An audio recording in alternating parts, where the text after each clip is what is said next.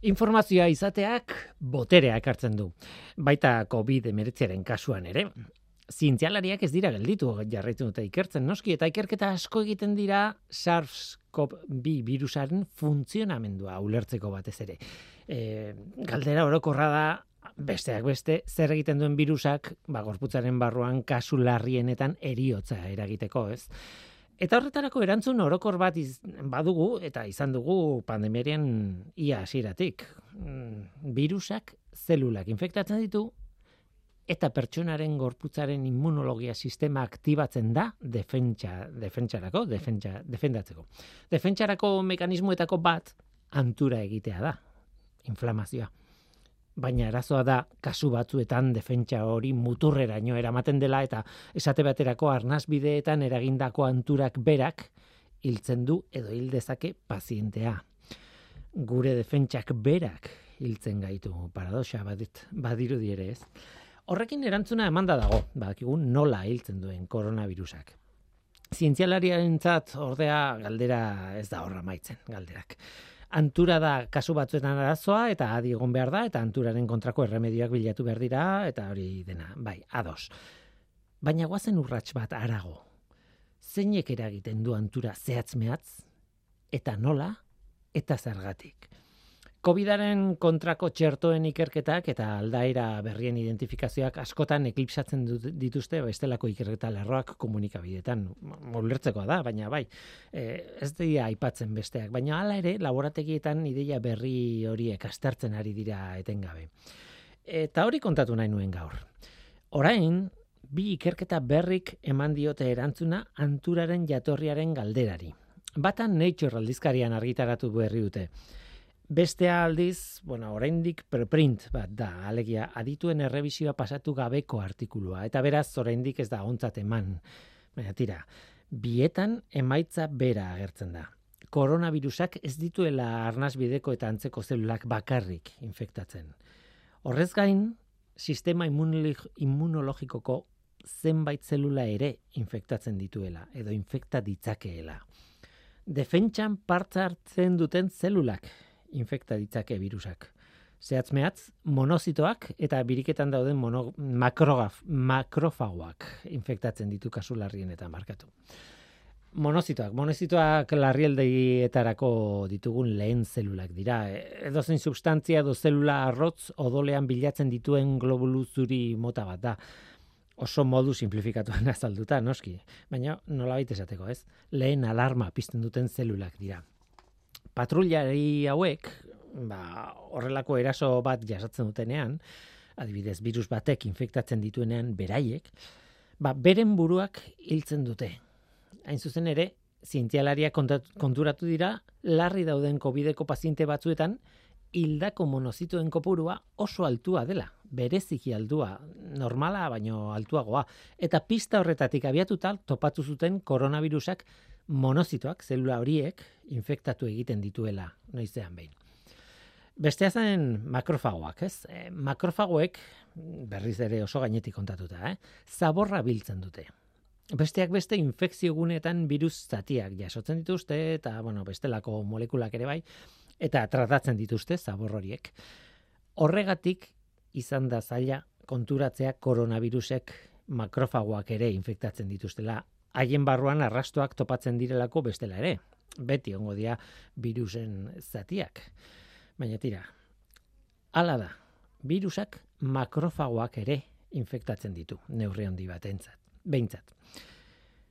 Horrek guztiak anturak eragiteko mekanismoak jartzen ditu martxan, bueno, komplexua da kontua, urratsa asko dira eta molekula asko daude implikatuta edo hartzen dute parte. Ez gara horretan sartuko. Baina azkenean, adibidez, zientzialaria konturatu dira infektatutako makorfagoek parte hartzen dutela COVIDak eragindako neumoniaren jatorrian.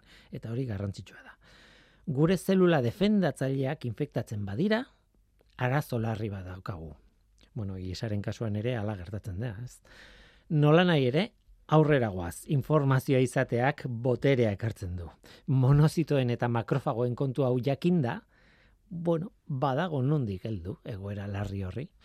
Egia da, ikerketa bera ez da bukatu, baina orain badago estrategia berriak bilatzeko abia puntu bat. Ongi etorri norteko ferrokarrilera. Euskadi Erratian, norteko ferrokarrila.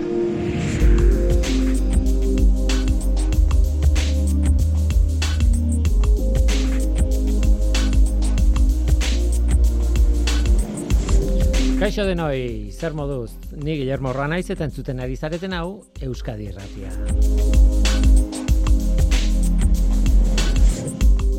Neandertalak penintxularen iparraldeko kostan izan ziren eta desagertu ziren eta berriz ere etorri ziren eta, bueno, tira, auskalo zenbat joan da etorri egin zituzten, ez? Ez da raza jakitea zein izan ziren neandertalen gorabera horiek azken eunda berrogeita mar mila urteetan. Nola nahi ere, badaude astarnategi oso garrantzitsuak kantauriko kostaldean, eta haietako bati buruz hitz dugu gaur. Aranbaltza astarnategia, Bizkaian, barrika inguruan, inguru irekian dagoen astarnategi bakarra kostalde osoan. Neandertalen ezturrik ez dira bertan topatu, baina bai haien teknologia. Eta teknologia horren ikerketa pixkanaka argi pixka bat ari da ekartzen Neandertalaren presentziaren historiari. Bueno, gaur, luz hitz dugu, hitz egingo dugu astarnatikiaren ikertzaile nagusiarekin, Joseba Rios, arkeologia museoko arkeologoarekin. Eta hori da, gaurko daukaguna. Guazen ba, hau da, norteko ferrokarria, zientziaz betetako hitza.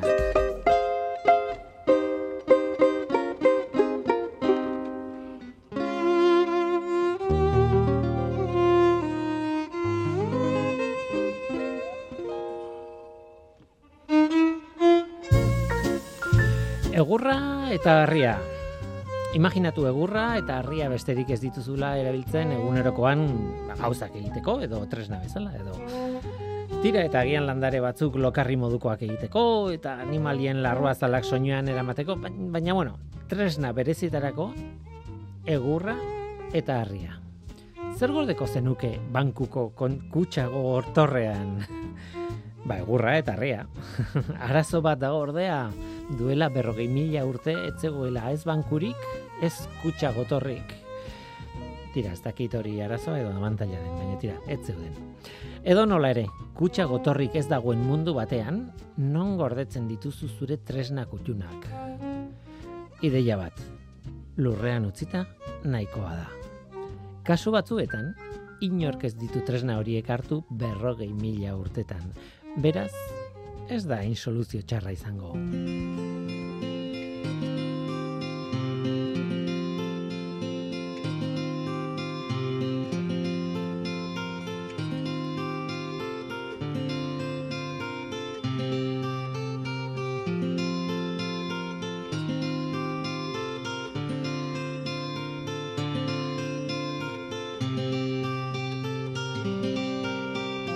Guazen ba urteetan atzera, e, oso askotan egiten ez dugun bezala, behar bada, hogei mila, hogei mar mila, berrogei mila, ikusiko dugun oraino iristen garen, baina e, guazen arkeologoen eskutik atzera begiratzea, hori beti ona izaten da. Joseba Rios, e, ze, arkeologia museoko, Bilboko arkeologia museoko arkeologoa, kaixo, ongitorri? Kaixo. e, bueno, oso oso irekia utzi dut kontua eta gero horretaz hitze eingo dugu bai. zenbat denbora egin behar dugun atzera. Ze hau hau ez da erresa kontatzen, baina utzia zu lenda bizi e, titular moduko bat e, ematen edo bueno, azken batean Aranbaltza izeneko aztarnategia, nik aztarnategia ditzen diot, e, inertziaren bai. gatik, baina, bueno, arkeologia komplexua edo, deitu daiteke. Bai. Barrikan dagoen e, aztarnategi irekia, alegia ez dagoela kobazulo batean sartuta, eta han ikertu duzue neandertalen egona, egonaldiak, e, bizialdiak, e, ez dakit, hitzak ulertzen diazu, ez naiz laditua, bai. eta behar bada ez ditu dela egokienak aurkitzen, baina saietzen naiz e, kontatzen, ez? Han bai. neandertalak izan dira, eta zuek e, deskribatu duzue aztarnategi berezi honen hiru hiru garai. Ez dakit horraino e, den bakarrik titularra edo beste zerbait garrantzitsuagoa azpimarratu behar den. Bueno, gauza garrantzitsuak eh, aran baltzan asko, eta etorkizunean etorriko dien beste asko, seguro ere. Baina, bueno, eh, ointxe, oin dela gutxi argitaratu dugu eh, artikulu bat, deskribatzen azken neandertalen eh, ba, bizitokia edo, bueno, kasu honetan ez da bizitokia, tailerra izango zen, baina, bueno, zuk esan duzun bezala, egonaldia hitze aproposa izango zen, eh? eta, bueno, e, hori, ba, artikulu baten deskribatu dugu hori, eta horri esker, ba, izan gara gai, ba, beste gauza batzuk ere kontatzeko, neandertalen desagerpenari buruz. Bai, hori da, hori, bueno, bukaraldera utzi dut, e, lehenengo kontatu nahiko nuke nolako adantokia, zer aurkitu duzuen, zer ikerketa dagoen, eta batez ere zer historia daukan, hango ikerketak, baina, bueno, pixkanaka, pixkanaka joango bai. gara, eta hori dena kontatuta behar bada ulertu ezakegu nolako lotura daukan e, toki honetan aurkitutakoak, ba, neandertalen desagerpenarekin e, gutxi gara, beraz. E, bar, barrikan gaude, alegia, mm, bai. gorli plen, gorliz plentzia eta inguru hori alde batetik sopela bestetik, hor bai. tarteko zona horretan, eta kostatik oso, oso, oso gertu e, gaude. Bai, gaur, gaur, gaur egungo kostatik, bai. Bere garaian kosta egongo zen napurtxu bat e, urrunago, sortzi kilometro edo, Ara. segun garaian, eh? porque, bueno, dauzkagu e, okupazio batzuk diela nahiko zaharrak eta garai horretan ba, kostaldea gutxi gora bera gaur egun dagoen posizio berdinean egongo zen, baina baina bere garai, osea, adibidez orain dela berrogei mila urte, ba, sortzi kilometrotara egongo zen. Bai. Claro, ez dut kontuan hartu hori, eta egia da, ordan, e, bai. lehorreko, erabat lehorreko aztarnategi da ez? Nola bait?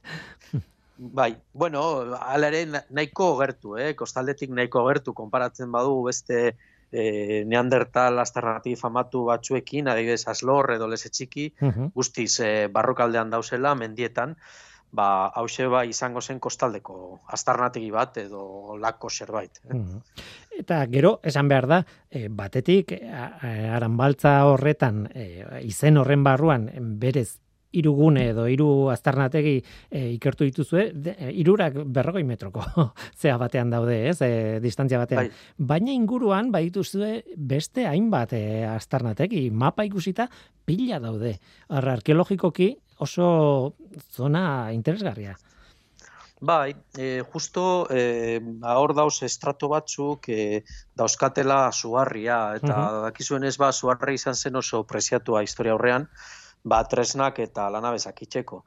Ordun e, betidanik egon dira e, gizakiak e, arafaten e, ba, ba bere tresnak eta e, lantzeko, suarri hartzeko eta gero tresna horiek beste lekuetara e, eramateko horrexatik e, oso oso erraza da ikustea hortik beti ba edozein bidezkan topatzen dituzu suarri satixak eta lakuak eta egia da azternategi asko daudela Egia da baita, e, normalean azternategi horiek oso zailak die e, interpretatzeko eta ulertzeko, mm. ze normalean ez dago estratigrafiarik baina aranbaltzan hori ez da gertatzen. Aranbaltzan badaukago estratigrafia, eta mhm. horrek esan nahi dau, ba, gai, gai izan gara, ba, ba, garaiak edo edadeak jartzen, eta pixka bat e, ordenan e, ikusten ba, e, okupazio momentu ezberdinak. Hori da. E, ulertu behar dut, adibidez, zuarriak ez daudela, ba, adibidez, hortik mugituta ekialdera edo mendebaldera edo goaldera, e, ba, ez dakit, kilometro bat edo bi, ja desagertzen dela e, zuarriaren eh, iturri hori, ez dakit. Bueno, eh, des, a ber, eh, dau, eh, estrato batzuk dauzkatela suarria, eh, kalitate ezberdinetako suarria da, uh -huh. batzutan oso oso kalitate honekoa, beste batzutan esainona, eta gutxi gora bera gaur egun zabaltzen dira, ba, justo barrikakoa mildegitatik, e, lemoiz, e, lemoizera. eh? Eta e, lemoizen be topa ditzazkezu alakuak eta pentsatzen dugu be, ba, sortxi kilometrotako e, ba, hori kostalde zabal horretan, e, ba, segurazki egongo zien beste, beste iturri batzuk. Eh? Orduan, e, egia da, hori deitzen da flix, e, barrikako flix e, e, suarria, eta egia da, ez da agertzen askotan, ba, ja desagertzen da mendebaldera jaten, desagertzen da, eta ekialdera jaten, ba, segurazki egongo ziren beste batzuk, e, beste iturri batzuk e, kostaldean, edo kostaldetik gertu, baina asko zurriagoa da. Orduan, bai, gune oso garrantzitsua zen e, e, historia horrean ba, zuarria hartzeko. Claro, hor batetik guk aurkitu ez izanak, ez du esan nahi e, etzegoenik, e, aztarna, e, bueno, e, ez zuten erabiltzen e, gune jakin bat, ez, e, bizitzeko, edo, bai. edo zuk esatez du lana egiteko, taller moduan edo nolabait, eta, bai. Eta hori batetik, baino mm, bestetik e, gainera e, baldin badago zerbait, haiek jakingo dute, esan nahi dute, hortaz bizi dira, eta, eta oso ondo miatuta zuten e, lurraldea, ez?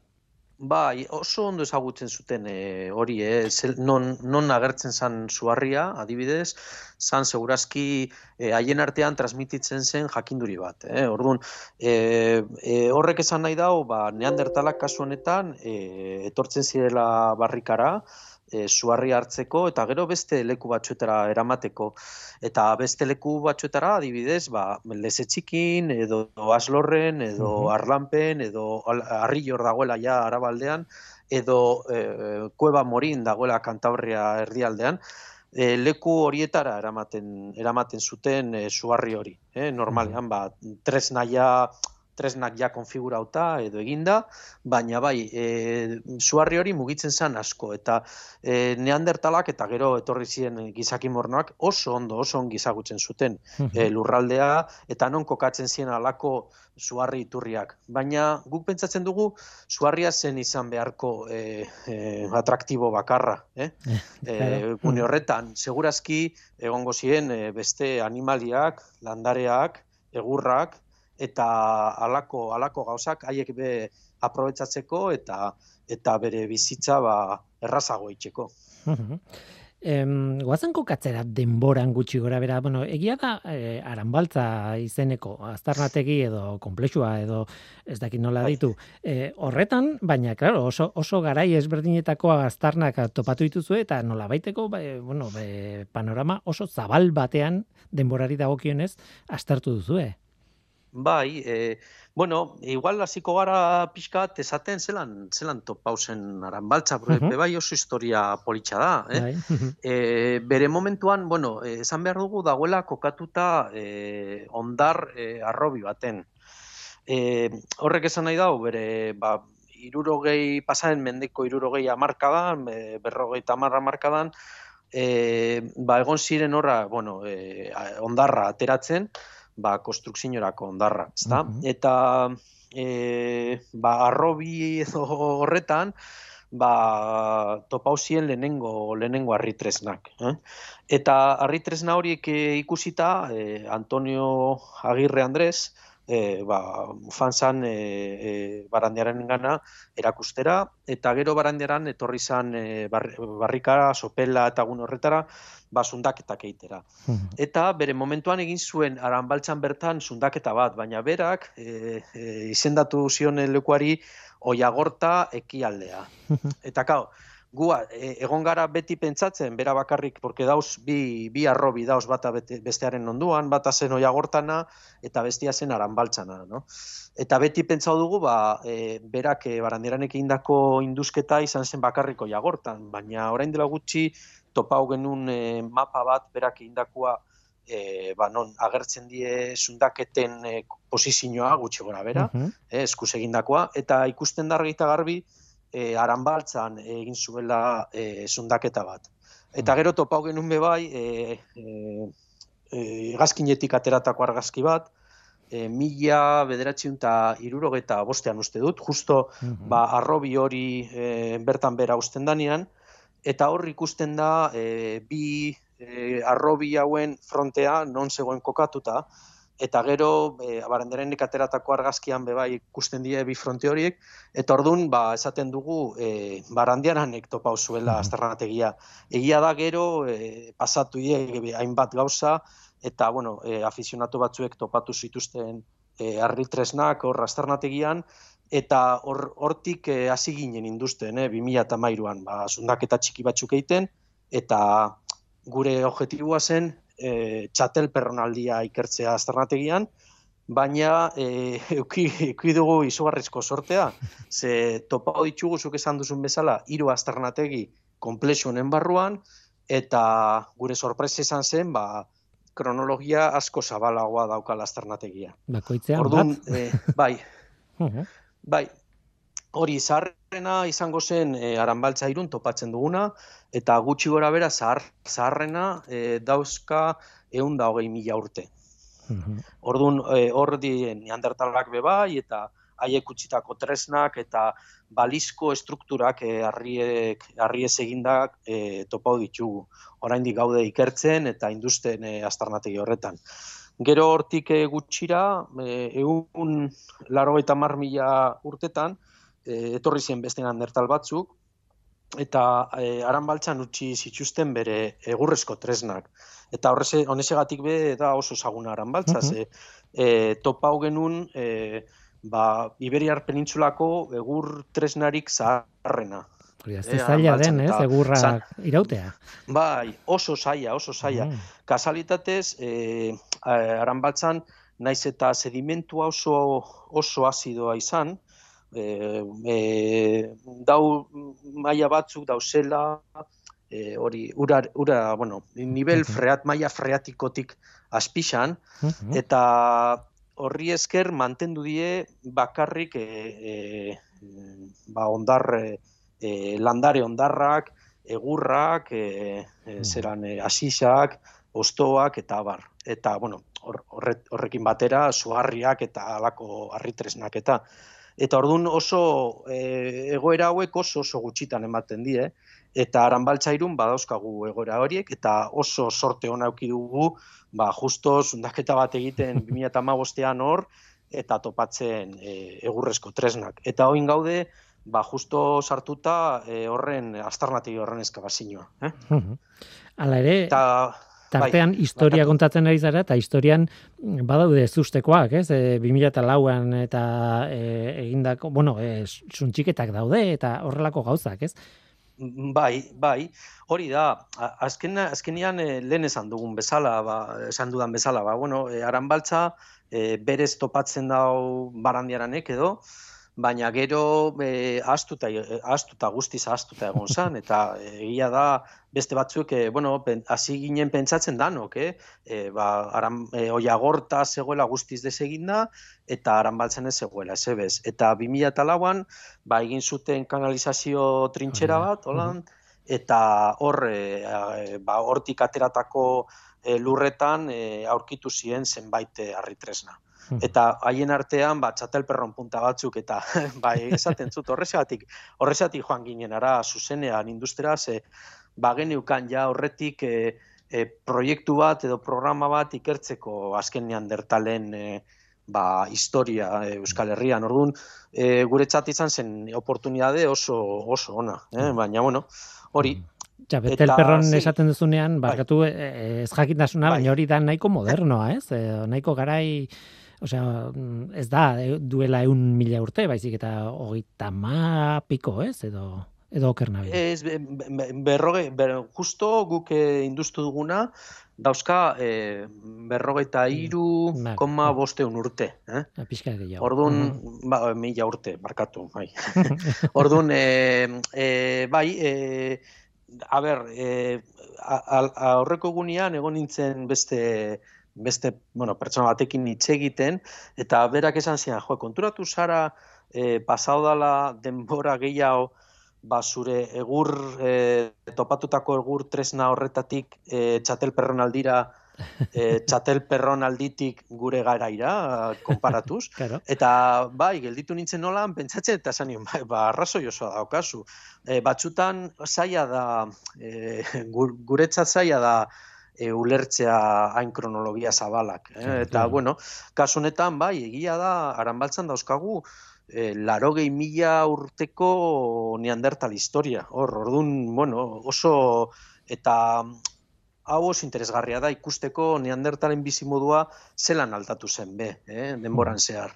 Mm. Eta gu horretan gaude. E, ez dut aipatu lehen, baina aranbaltza baten, baukagu beste azarnategi bat, e, dauzkala ba, gutxi gora berra berrogeita mar mila urte, eta, bueno, dau e, beteta, harritresnez beteta, eta bebai hor aurkitzen die zenbait egitura e, harri ez eginda, ba, e, zuteak eta eta horma txikitxo batzuk, hau nahiko degarrea da, ba, erdi paleolito eta neandertalen bizimoduan, ez da e, askotan topatzen, eta hain gaude justo ba, hori ikertzen, ba, laster, alik eta lasterren publikatzeko. Baina hauek izango ziren, e, aranbaltza batekoak izango ziren azken neandertalak e, erdi paleolitoko teknologiarekin. Ba, aranbaltza biko neandertalak txaterpen ronaldiko teknologiarekin. Modernoak. bueno, moderno hitza oso eh, kasu hontan ezin da era barkatu barkatu. Neandertal es, berriena, nola gaitez. Bai, berri, berrien, berrienak eta e, eta e, zentsu baten be apur bat modernoagoak die, be bai, e, ze haiek egindako teknologia eta gauzak e, txatelpernaldian e, antza handia dauka konparatzen badugu gero e, gizaki modernoak edo gure espeziak egingo zuenarekin, e, Europan egingo zuenarekin, no? Konparatuta. Ordun e, apur bat modernoak die, e, baina egia da e, garai berean, txatelperron garai berean, e, mendik e, oso gertu, adibidez, e, Kastillako iparraldean, ba, egon ziren beste astronategi batzuk, e, eta hor horko neandertal neandertala jarraitzen zien egiten erdi paleolitoko teknologia. Orduan, bueno, ba e, honek esan nahi dau, ba, neandertalen bizimodua nahiko anitza izan zala, eh, garai horretan be. Eta, bueno, trajektoria kultural ezberdinak zeudela, be. Hau oso interesgarria da. Eta talde ezberdinak, claro. Bai, claro, hori da, hori da. Eta, bueno, e, barkatu jazu galdera, baina egin beharra daukat, eta nola dakizu neandertalak zirela? Osea, batzuetan, noski, e, datazioak argi esaten du, ba, haindik ez direla iritsi modernoak, ez, nola, homo bai. sapiens edo, besteak edo gu ez, ez dakit nola esan, e, hankasartu bai. gabe, baina e, oraindik argi dago neandertalak bakarrik bizi dira baina beste tarte batean e, bueno arantza ulertzen dudan arabera aranbaltza bateko e, zera, tresnetan eta hola e, biak egon daitezke printzipioz horren astuta bai neandertalak eta bai gizaki modernoa ez Nola dakizue? Nik, nik zaila da, gaber, galderaz da batere, batere erraza. Eta e, ni adibidez nago ia guztiz konbentzituta uh txatelperron aldia edo txatelperron motako teknologia hori neandertalek egin zutela. Egia da, e, hori txatelperron hori bakarrik ematen da e, gune konkretu baten, da e, Frantzia, gaur egungo Frantzian, eta gaur egungo ba, Espainiako iparraldean, eh, gutxi gora bera.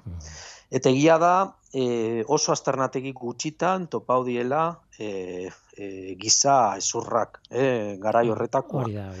E, oso, oso leku gutxitan, eta bat, kasi-kasi bakarra da e, grot durren, arzizurkuren dagoena, e, frantziako iparraldean. E, ni guztiz konbentzituta hau edo ia guztiz e, neandertalek egin zutela, baina da, ikerlari batzuk eta kolega batzuk, pentsatzen dutela, ba, evidentzia ez dala e, behar dugun bezain indartsua, eta batzuek be, e, esaten da bie, ba, txatelperronaldia e, gizaki modernoekin egin zutela. Ni ez nago ados honekin. Eh? Eta horrezatik, e, nik uste nahiko frogak dauzela, e, esateko neandertalak direla, arzi zurkur e, evidentzia e, hartzen badugu, ontzat hartzen badugu, eta nik ontzat hartzen dut. e, eta horrezeatik esaten dugu be, e, aranbaltza biko e, neandertal hori, e, bueno, e, gizaki horiek ziela neandertalak. Egia da, bakarrik daukagu, e, arritresnaren evidentzia, ez daukagu bestelako evidentziarik, ze zurrak ez die batez kontserbatzen. Orduan, bueno, e, e, debate nahiko, ez da bai nahiko politxa da, alere, eh? Bueno, bai. eta horretan, horretan gaude murgilduta ez dakizen bat urte, ja, kasi, bai. kasi hogei urte, edo. Bai.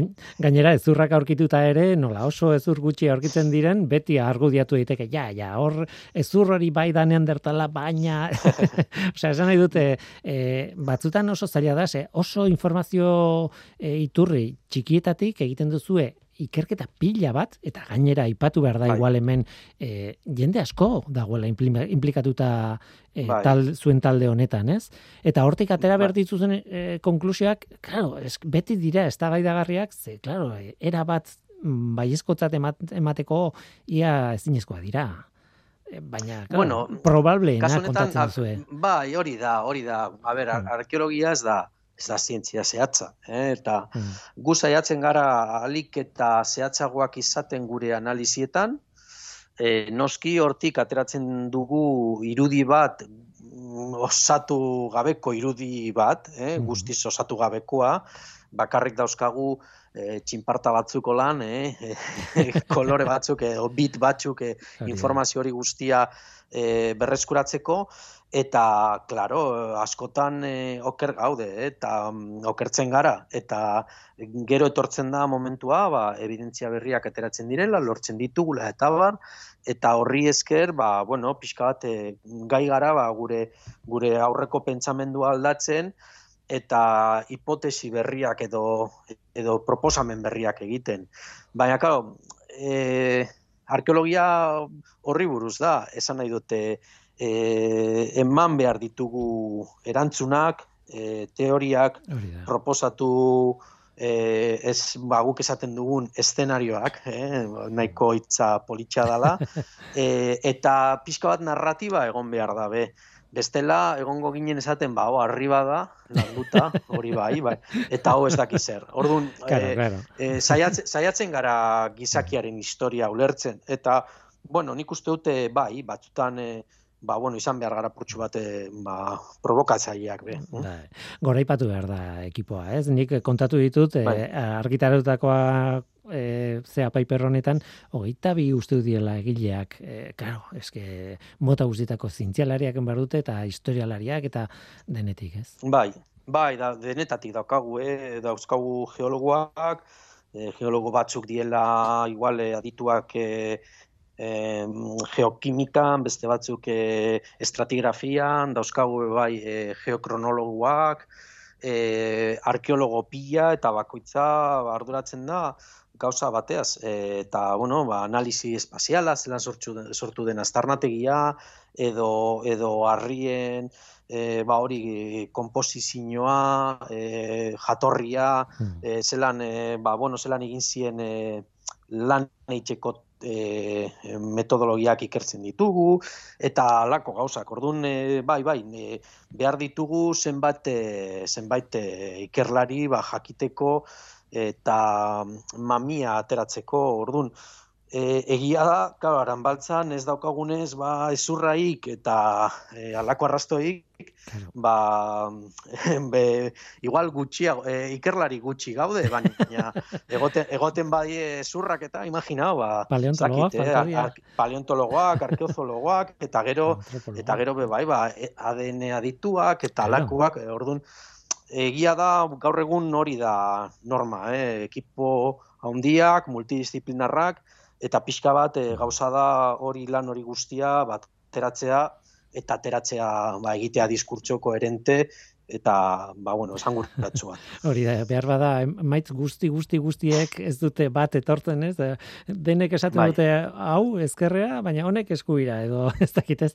Eta bet, beti beti Ba, no- dago no- arazoa. ez? Normalean, normalean nahiko erraz joaten die diskursiño horiek. Koherentea ez? dira. Ze az, bai, asko, e, gehienetan e, taldeak osatzerakoan, ba, bueno, interes aman komuna dauzkagu, eta ba, pixka bat zede aman komunak be, Mhm. Et, baina egia da, ba, landu behar da, eh? eta batzutan, jo, ba, adibidez kasu honetan, ba, egon ginen zenbat eh, denbora, ba, bueno, deskribatzeko eta ondo azaltzeko zelan osatu zen aztarnategia adibidez, no? Claro. Eta oso Mhm. garrantzitsu izan da, ze, ze askotan eh, hori egiten ez baduzu, gero etortzen dira problemak, no? Ba, baten batek esaten dauela, ba, jo, eske zure aztarnategia ez da, ez da oso ondo, ez dakit, eskabatuta, edo ez da oso ondo identifikatuta, edo Claro. separauta maila ezberdinak, ba, gu horretan, ba, auki ditugu, ez duz imaginetan, zenbat eh, lan ordu, eh, zenbat teknika aplikatzen, eta zenbat gauza egiten, ba, azken finean, azaltzeko, argitagarbi izateko,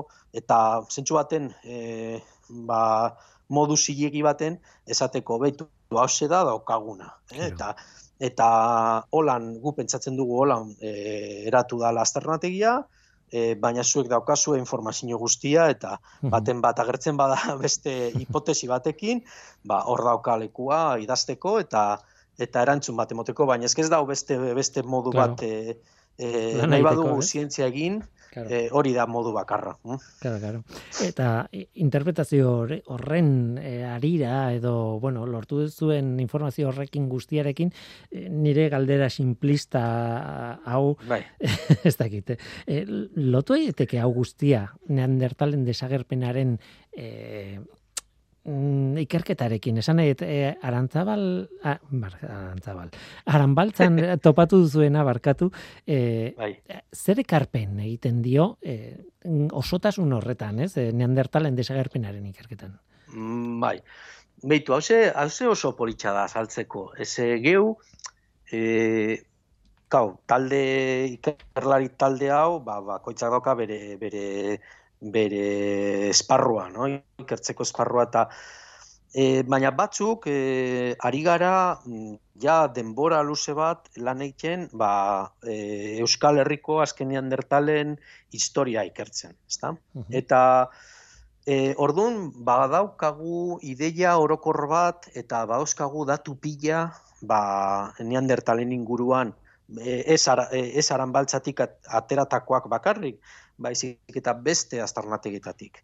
Ordun guk e, hartu dugun e, estrategi izan da, bueno, da dauzkagu datu horiek guztiak eta daukagu hemen aranbaltza. Ba, guazen aranbaltza ikertzen ondo-ondo.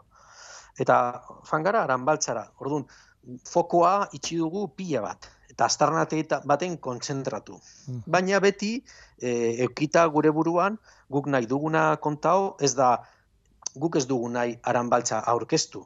E, nahi duguna da e, aranbaltzarekin edo aranbaltzatik ateratako datuekin ba, historia e, e, orokorragoa edo globalagoa azaldu. Orduan, itxi dugu fokua pila bat, ikasi dugu eta ikertu dugu zehatz mehatz aranbaltzan zer dagoen, eta hortik e, zabaldu dugu fokua eta hasi gara interpretazioak egiten.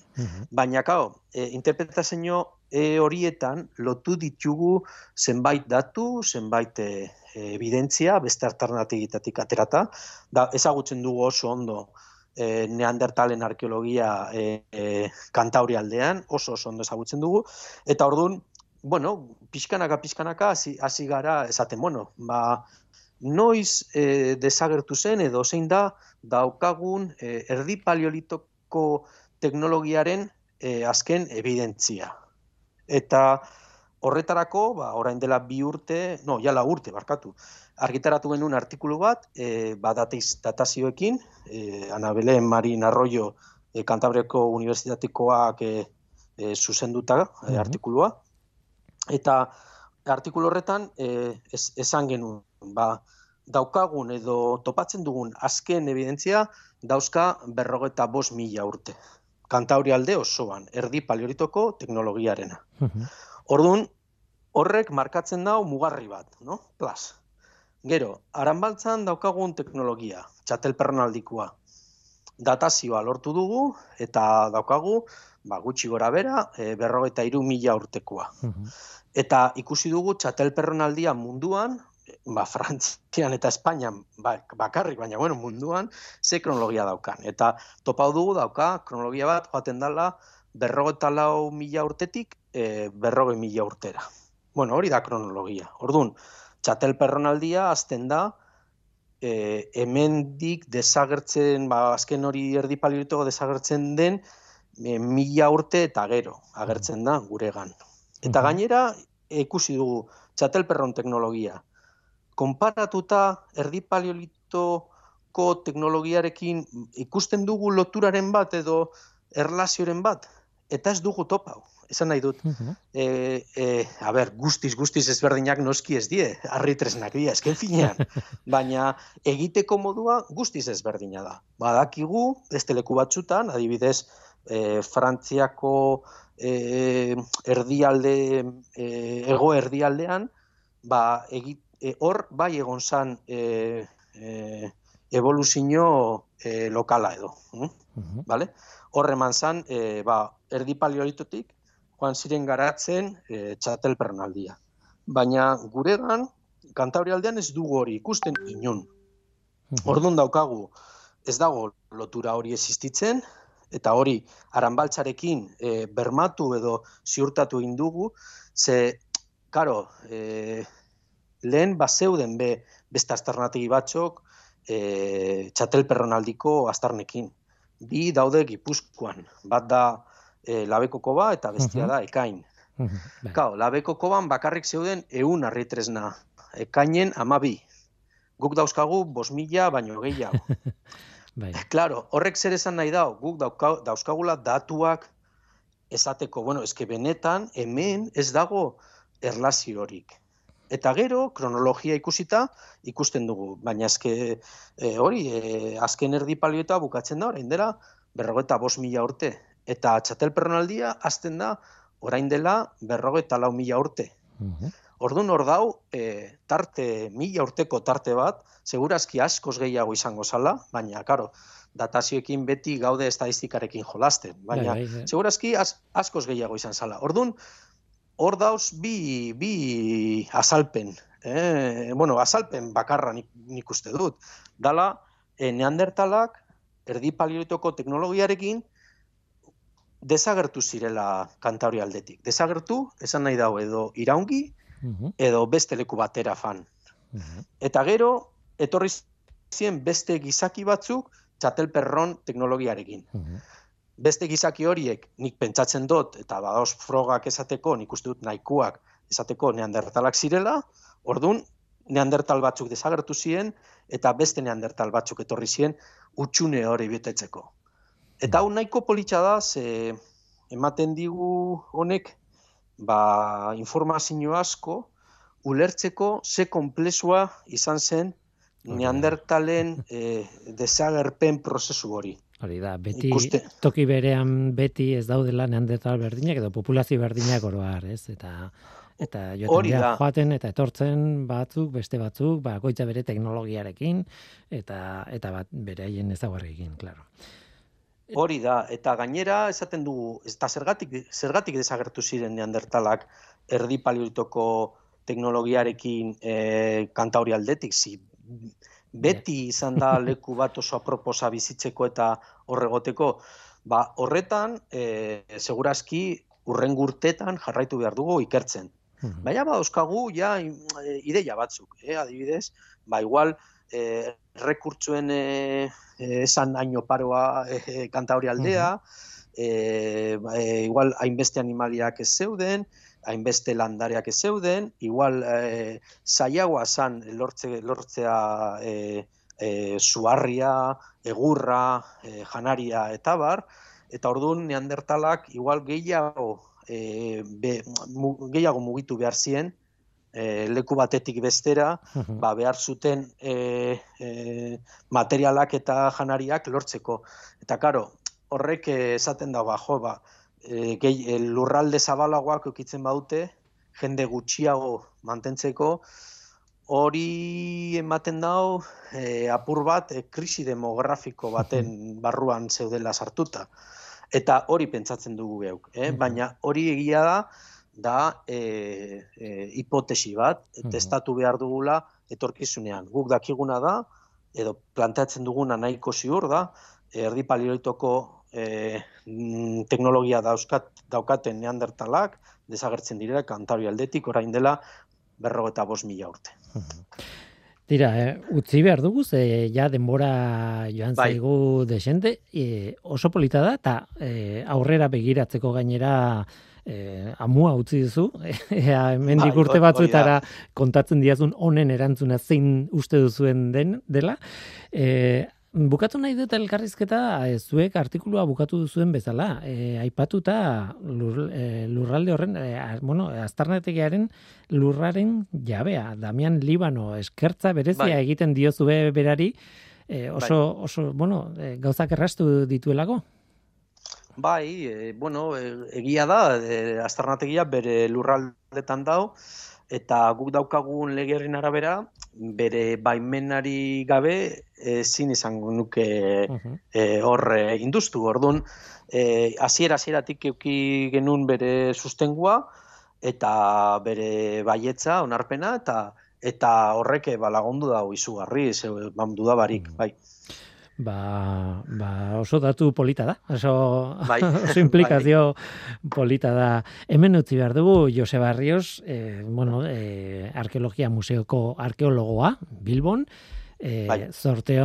izan dezazuen, e, eskuminak hor ezagutzen ditudan langilei eta bar emaiezu, e, besarka da bai. nire partez, eta haizu eskerrik asko, e, bueno, gurekin izateagatik hainbeste denbora, hain lasai eta eta pazientziakin hartuta. Eskerrik asko gurekin izateagatik. Bai eskerrik asko zuei eta beste baten nahi baduzue jarraituko jarraituko dugu ze ikusten duzuenez e, gustatzen zaite hitz egitea.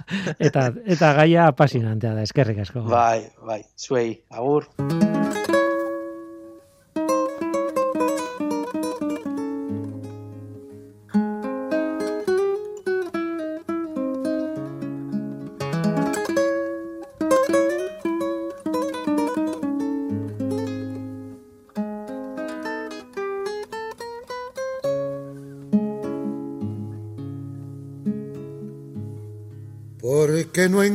Los ejes, me llaman abandonado.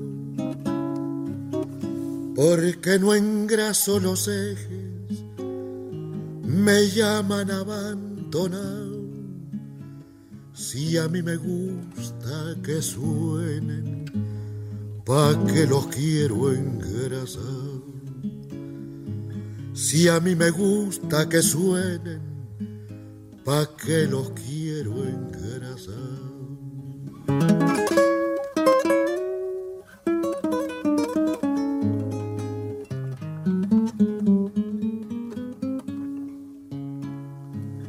Es demasiado aburrido seguir y seguir la huella. Es demasiado aburrido seguir y seguir la huella demasiado largo el camino sin nada que me entretenga.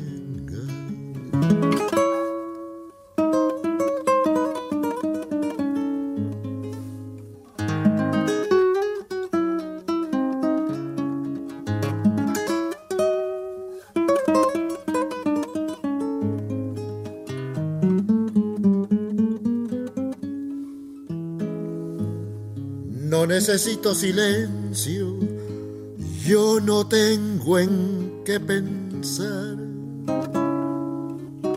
No necesito silencio, yo no tengo en qué pensar. Tenía, pero hace tiempo, ahora ya no pienso más. Tenía, pero hace tiempo, ahora ya no pienso más. Los ejes de mi carreta nunca los voy a engrasar.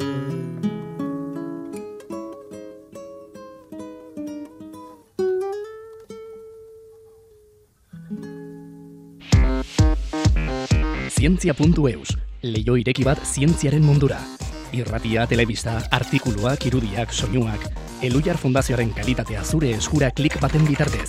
Zientzia.eus, zure lotura zientziarekin. Tira, ba, gu bagoaz, neandertalak izan dira gaur gurekin bai, etorri dira, eta baita Joseba Arrios arkeologa ere, neandertalak ulertzen edo ulertzen saiatzen den arkeologoa ere.